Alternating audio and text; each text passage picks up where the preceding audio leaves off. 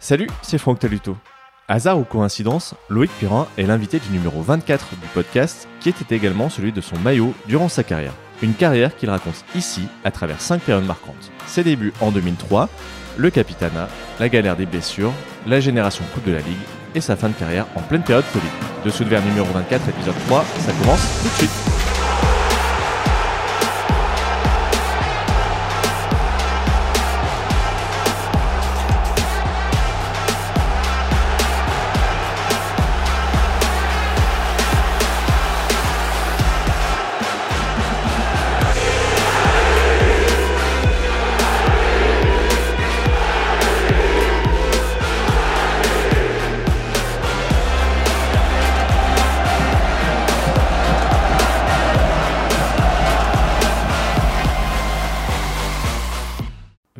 Présent sur ta, sur ta carrière sportive, sportive. Pardon.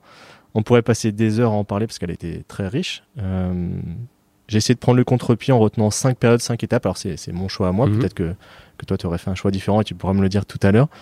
Euh, mais avant ça, il y a débat, pour commencer. 470 ou 471 matchs pro sous le maillot vert? Bah, on a essayé de compter 470. Après, c'est dur à compter. Mais j'ai vu que sur, euh, je sais plus sur quel site, euh, j'étais à 471. Mais euh, mais bon, on est parti sur 470. J'ai pas, j'ai pas tout recompté moi, je t'avoue. Alors avant toute chose, ce, chiffre, qu'est-ce qui t'inspire quand tu, tu as peut-être vu le, top 10 des joueurs les plus ouais, je suis, c'est bien, c'est bien, mais mais j'aurais tellement aimé en faire plus, hein, parce que bah, j'ai pas été épargné par les blessures, donc j'ai loupé un nombre, euh, enfin, bon nombre de matchs.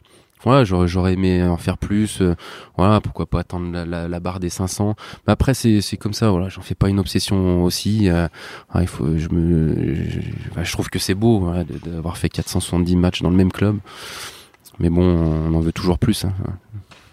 Alors, premier, première époque, je commence par le début forcément. Alors je vais resituer, on est à l'été 2003 contre l'Orient, tu as 18 mois, tu as 18 ans, et 8 jours. Tu viens de passer le bac, je sais même pas si tu as encore le, déjà le, permis de conduire. Euh, bah, le permis, je crois que je l'ai eu euh, la même semaine puisque je suis du 7 août. Donc euh, j'ai passé mon permis rapidement et donc ça devait être peut-être, je sais pas si je l'ai pas eu le 14 août le permis. Je ne l'ai pas sur moi, je, peux regarder. Et donc, tu, avais déjà été sur le banc une semaine plus tôt contre Nancy, contre Nancy c'est ça, sans entrer en jeu. Hmm. Et là, on est dans les 5 ou 10 dernières minutes et Frédéric Antonetti te, te fait entrer à la place de Stéphane Hernandez. Ouais, c'est ça. Euh, je crois qu'il restait 10 minutes, je crois que c'était la 82e minute. Où...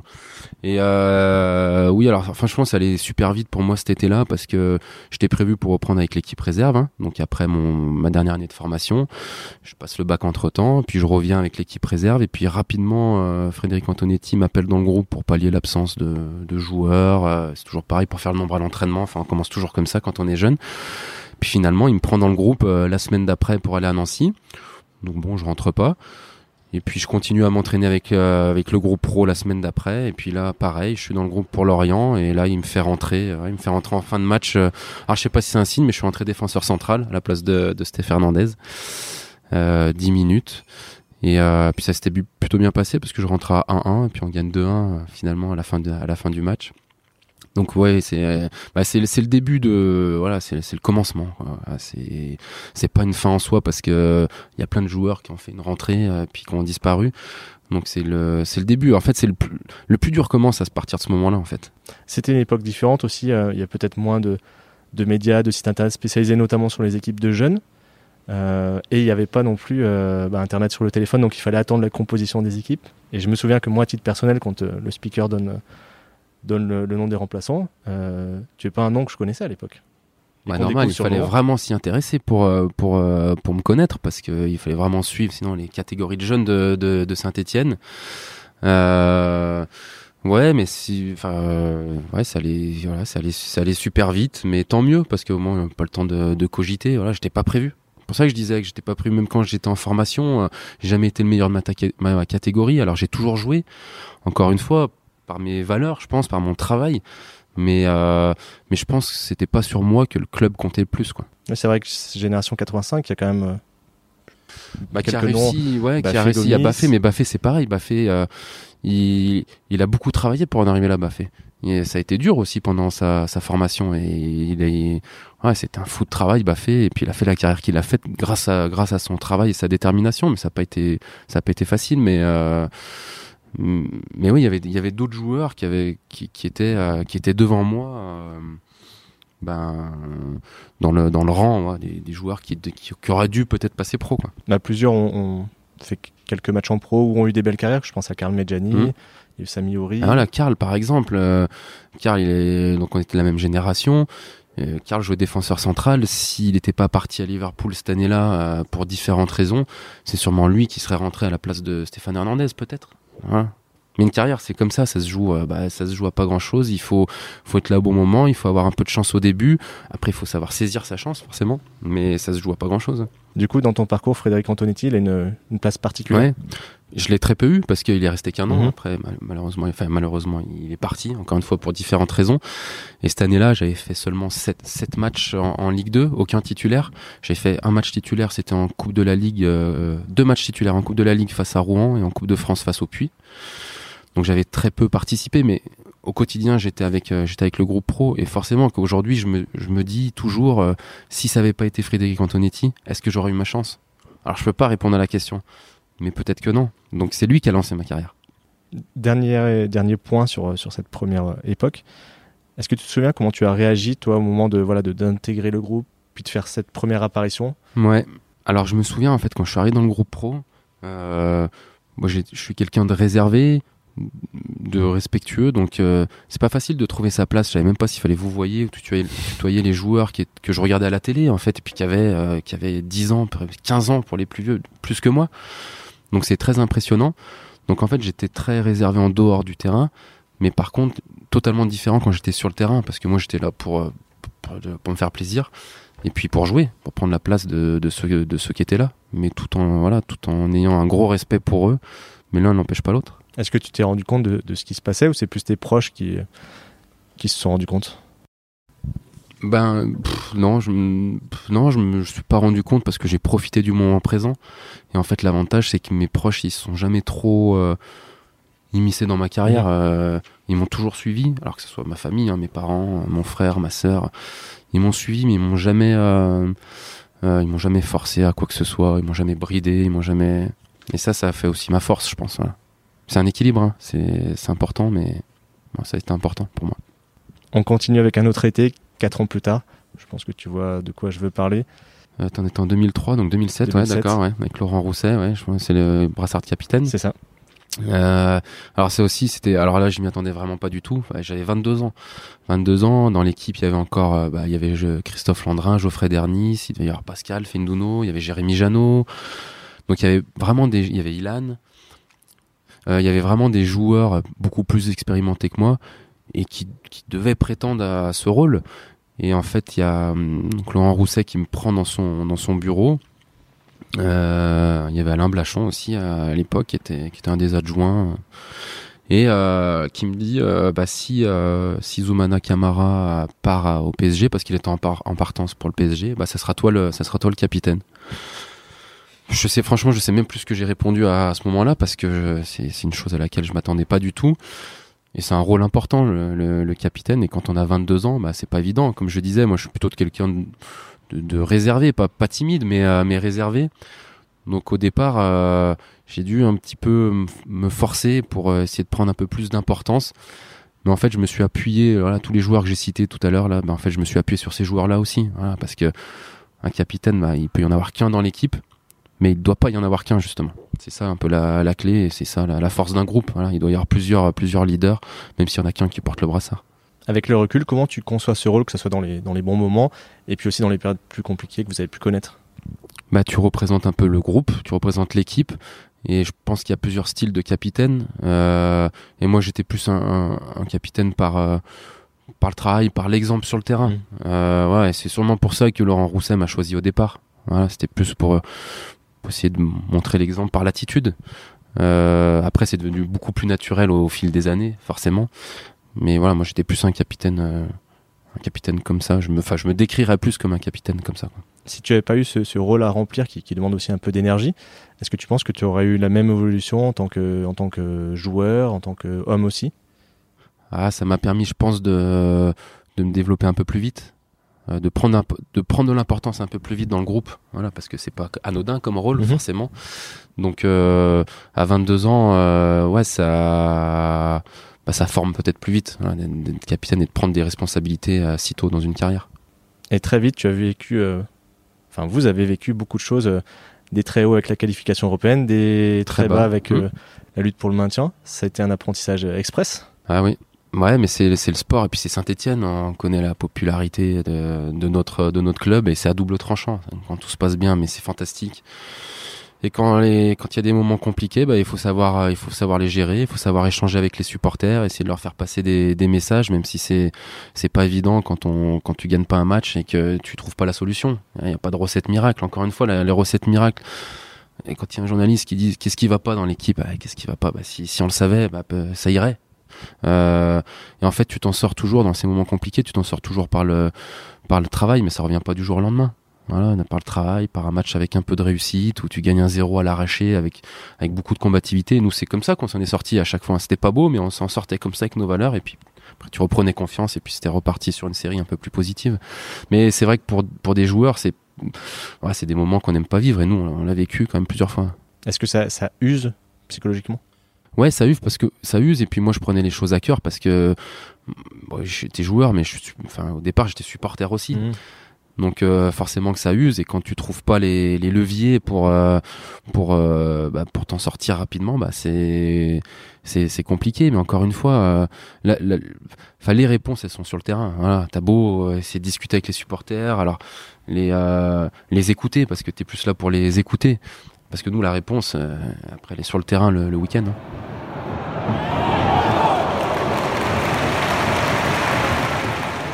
On va passer sur un- une troisième période, un, un épisode moins réjouissant, c'est celui des blessures. Notamment cette période euh, 2009-2010 où tu as Ouais. beaucoup enchaîné de pépins. Ouais, alors ça avait commencé avant, hein, forcément, avec mon mon premier genou en 2006. Euh, mais euh, mais oui, là, ça a été, je pense, que ça a été la pire période de, de ma carrière parce que alors euh, les blessures, les résultats sportifs qui étaient euh, qui étaient catastrophiques parce que en 2009 on finit 17e, en 2010 on finit 17e. Et moi, je m'en sortais pas. J'avais des, des pépins hum, musculaires à répétition. Et ça a été, ouais, ça a été long et euh, usant. Est-ce que tu as eu des périodes de, de découragement? Ouais. Mais oui, mais comme comme, comme tous les joueurs euh, et comme je pense beaucoup de joueurs après une blessure. Et quand c'est tout le temps la même, à un moment donné, on se dit mais je, euh, voilà, je vais arrêter, c'est bon, euh, ça, me saoule, j'arrive pas à enchaîner. Mais en fait, on se le dit quand ça vient d'arriver. Et puis le lendemain, tu repars en mode guerrier parce que t'es parce que t'es compétiteur, parce que t'es un sportif de haut niveau et tu fais le nécessaire pour te rééduquer. Mais c'est en fait la, la blessure en elle-même. Bon, euh, forcément que c'est dur, mais quand tu quand tu sais ce que t'as, tu sais ce que tu vas vivre pour revenir à ton meilleur Mhm. niveau, pour euh, tu vas souffrir encore, pour euh, bah voilà, tu vas devoir travailler encore plus que plus que les autres pour revenir à ton meilleur niveau. Et c'est ça qui est dur dans la blessure, c'est que tu sais à quoi t'attendre. Et là, euh, voilà, ça revient pas du, du jour au lendemain. T'as besoin de repères quand t'es sportif de haut niveau et quand tu te blesses, t'as plus de repères. Donc il faut retrouver ces repères, il faut retrouver ta- toutes ces capacités physiques et, euh, et c'est long et éprouvant. C'était assez récurrent et tu disais que, que tu savais ce que tu avais à l'époque. Euh, comment vous avez trouvé la solution finalement?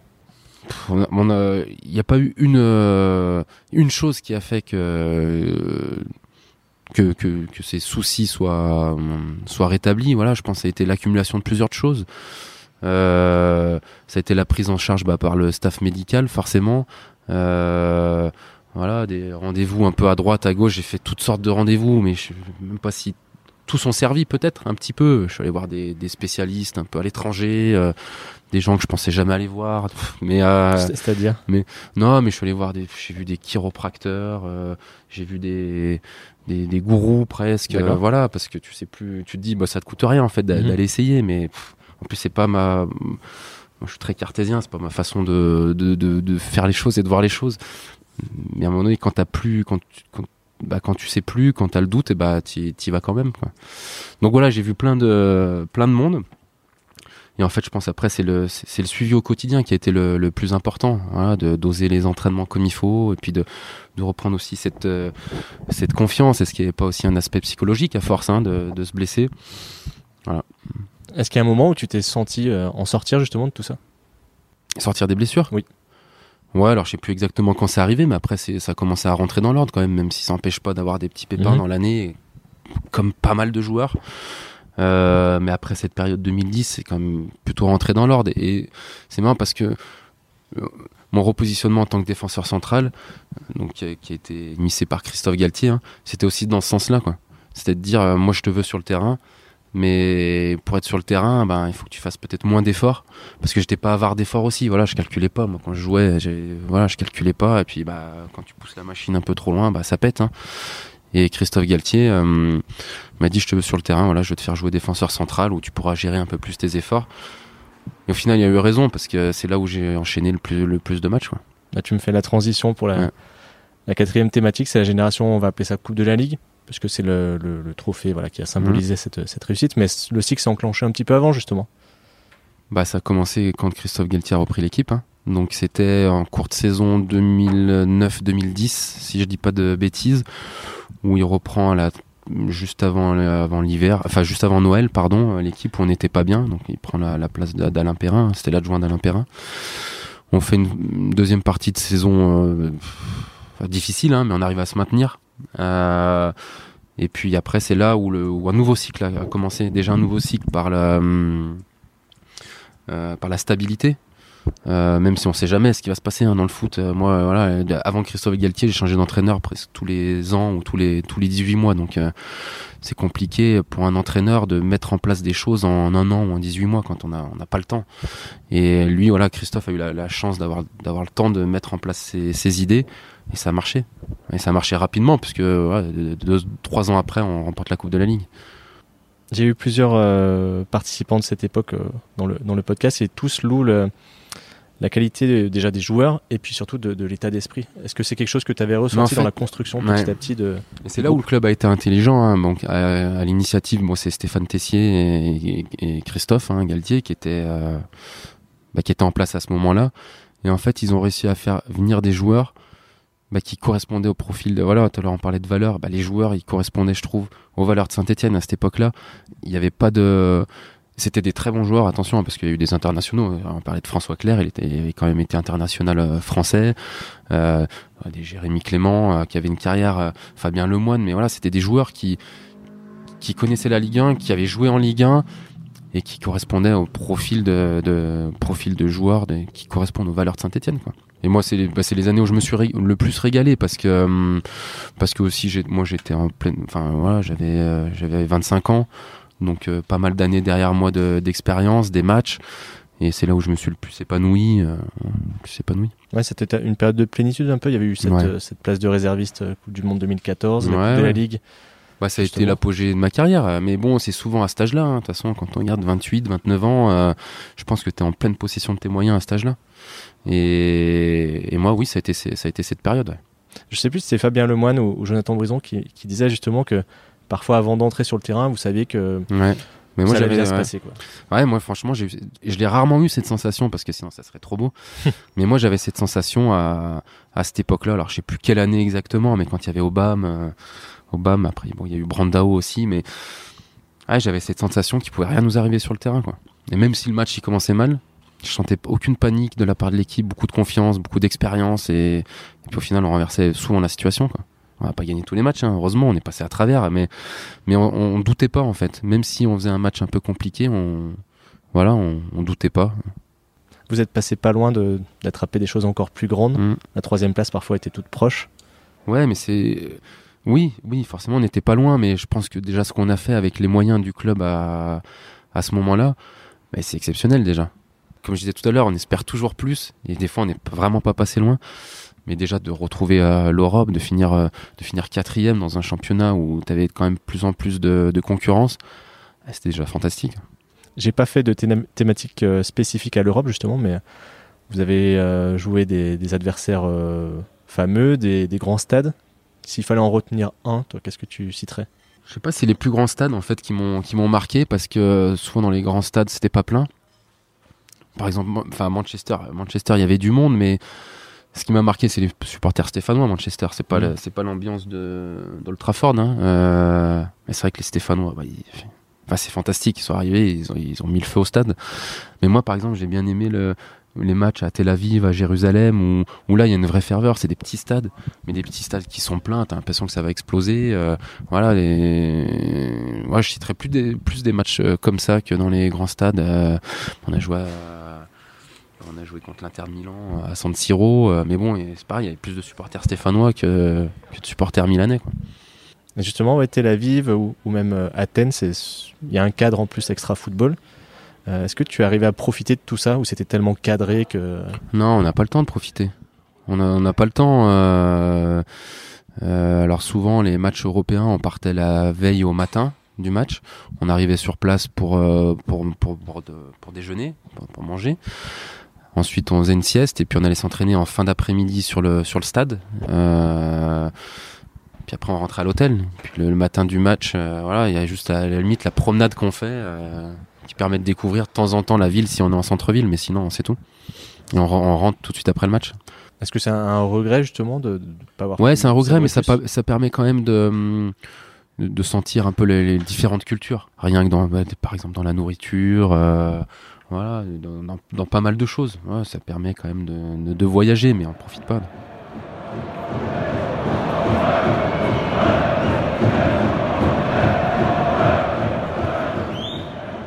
On termine avec donc ton dernier match, cette finale de Coupe de France qui arrive après euh, des mois un peu étranges, l'interruption du championnat, le Covid-19. Quel souvenir tu as, de, toute cette période en général et du match contre Paris en particulier? Bah déjà, alors cette dernière saison là, donc 2019-2020, euh, moi j'étais en fin de contrat en mois de juin 2020 et quand j'attaque la saison, je, je, sais que je vais arrêter la, je sais que je vais arrêter. Je l'avais pas forcément, j'avais pas dit parce que la saison était longue. Euh, je voulais le préparer. Euh, enfin, je voulais préparer l'annonce aussi. Euh, je savais pas trop quand le faire. bref, donc je savais que ça allait être la dernière. Puis en fait, il y a rien qui s'est passé comme prévu. bah forcément, il y a eu le Covid, l'arrêt de la saison, puis l'arrêt définitif. Et puis euh, quand l'annonce de l'arrêt définitif a lieu, donc c'était, je me rappelle plus exactement, mais début mars, il me semble. Ouais, mi-mars. Ouais, c'est ça je me dis quand même, je sais même pas quel est mon dernier match avec euh, la SS. Quoi. Euh, bon, j'avais juste à regarder, hein, mais voilà, dans ma tête, je savais pas quel était mon, mon dernier match et je me dis, je peux pas, enfin, je peux pas terminer comme ça. Donc, euh, j'ai, euh, j'ai appelé les dirigeants pour leur dire, ben, je me voyais pas finir comme ça, essayer pour trouver, pour trouver une solution pour, pour continuer, quoi. En plus, j'avais regardé que le dernier match de la saison, ça devrait être contre Dijon à mm. domicile. Je me dit, bah, je vais, voilà, je vais réunir tous mes proches, tous mes amis. Euh, ça va être une belle fête. Et puis devant un stade plein, voilà, c'est, j'avais imaginé ma sortie comme ça et rêvé ma sortie comme ça, mais en fait, tu peux rien prévoir dans le sport. Et euh, ensuite, on a trouvé une solution pour que pour que je reprenne la saison. Enfin, j'ai repris la saison. En fait, j'ai fini la saison 2019-2020 euh, mm. avec cette fameuse finale de, de, de Coupe de France. Euh, même si ma préparation estivale n'avait pas été euh, pas été idéale parce que ça a mis du temps à se mettre en place. Je n'étais pas prévu pour jouer la finale, mais euh, la blessure de Gabriel Silva deux semaines avant en préparation bah, me, me, fait rentrer dans le dans le 11 de départ. Et puis après encore une fois, bah, ça s'est pas passé comme je l'avais imaginé. Hein. Mais bon, bah ça c'est le. Après c'est pas le carton rouge en lui-même qui me qui me qui me chagrine parce que quand tu es joueur de foot, bah t'es pas là pour prendre un carton mm. rouge, heureusement. Mais c'est plus le fait de, de laisser l'équipe à 10. Hein, et même avec ça, on n'est pas passé loin de, de l'exploit. Mais c'est vrai que, comme je savais que ça allait être mon dernier match parce que j'avais pris la décision pendant la préparation que j'allais arrêter. Ouais, j'avais imaginé finir avec un trophée. Enfin bon, c'est des rêves que tu fais. Et puis des fois ça se réalise, et puis des fois ça se réalise pas. Mais c'est comme ça il y a dû y avoir quand même beaucoup d'émotions entre l'annonce euh, alors en interne d'abord de, ton arrêt, cette finale à jouer, le carton rouge, ça, il a dû se passer beaucoup de choses dans ta tête. Ouais, il y a eu beaucoup d'émotions, mais encore une fois, le fait qu'il y ait parce que même là, il n'y avait pas de spectateurs, le fait, enfin voilà, il y a eu plein de choses, ça, rien ne s'est passé comme prévu, donc il n'y a peut-être pas eu autant d'émotions que ce que j'aurais pu avoir si ça s'était passé comme dans, dans, ce que j'avais imaginé. Quoi. On finit bah, donc parce que je te, le chiffre que je te donnais au départ de du nombre de matchs joués sous le maillot vert, tu es en, troisième position derrière René Domingo et Robert Herbin. Quand je, cite ces deux noms-là, qu'est-ce que, qu'est-ce que ça te fait d'arriver juste derrière? Ben, alors René Domingo, euh, je, savais que c'était lui qui avait le record avec plus de 600 matchs, je crois, 618 si je dis pas de bêtises, ou 613, enfin bon, je sais plus, non, enfin bref. Donc euh, difficilement atteignable, mais voilà, moi aussi je me mettais un peu des objectifs. J'avais vu ces classements à plusieurs reprises parce que ça sort, hein, je sais pas moi qui suis allé voir sur internet, mais bon, ils sortent ces classements. Et voilà, je voulais, essayer de faire le plus de matchs possible parce que c'est des objectifs.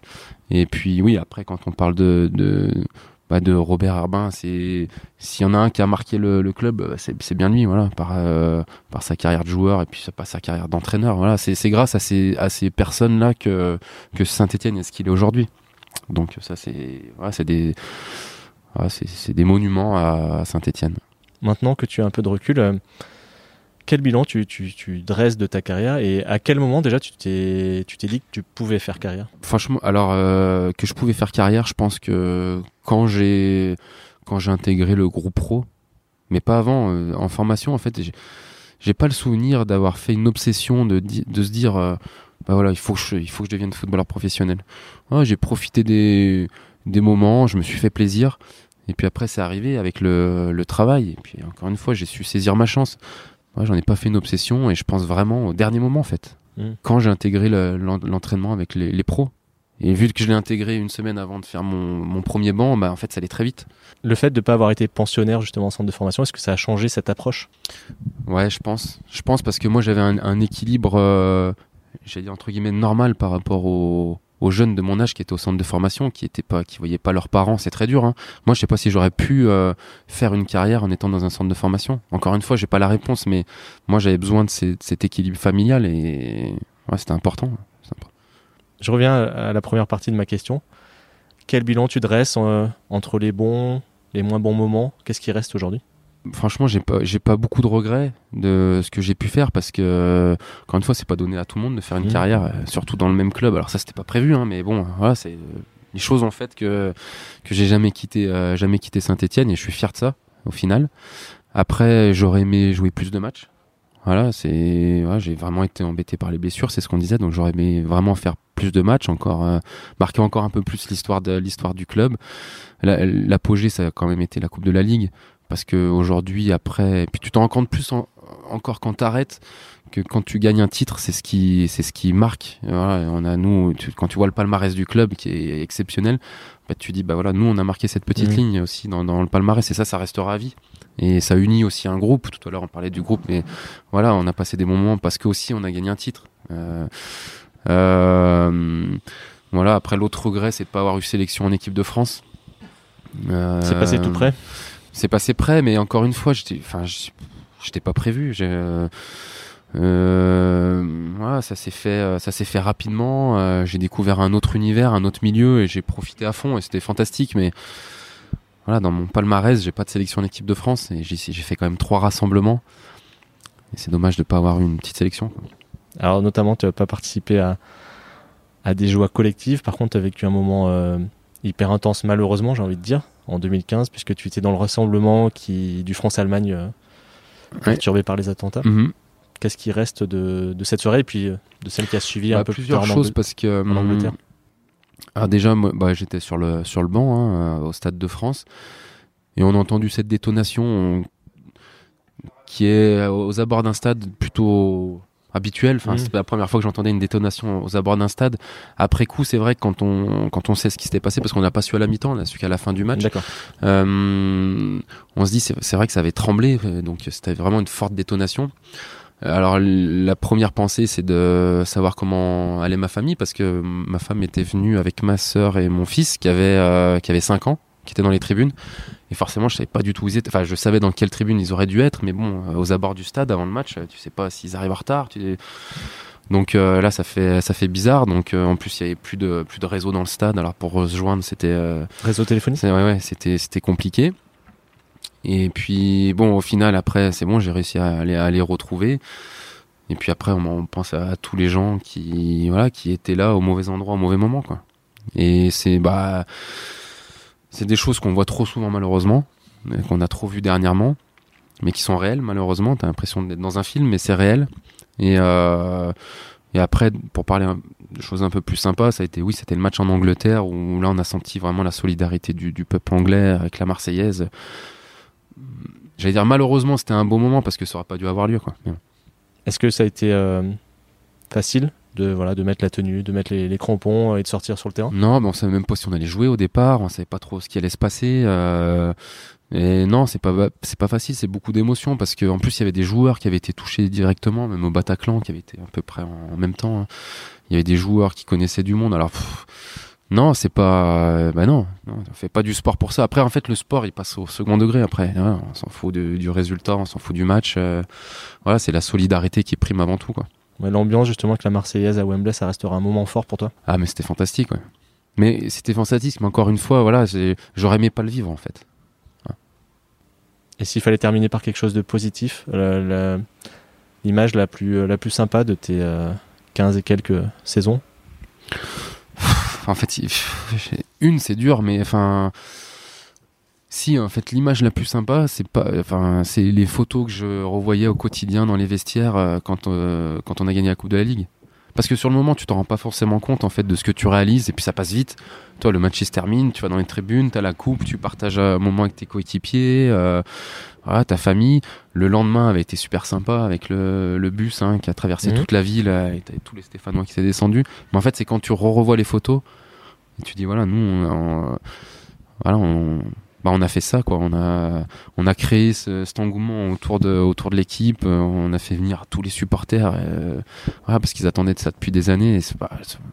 C'est ce que je disais un trophée c'est c'est l'apogée d'une carrière. Donc euh, plus belle image c'est c'est sûrement ça. Après après il y a les buts aussi qui sont des, émotions particulières. Quand tu marques un but mon premier c'était en 2005 face au Mans à Geoffroy Guichard et en plus, j'avais ma famille dans les tribunes, mes amis. Euh, là, tu sais plus où t'es.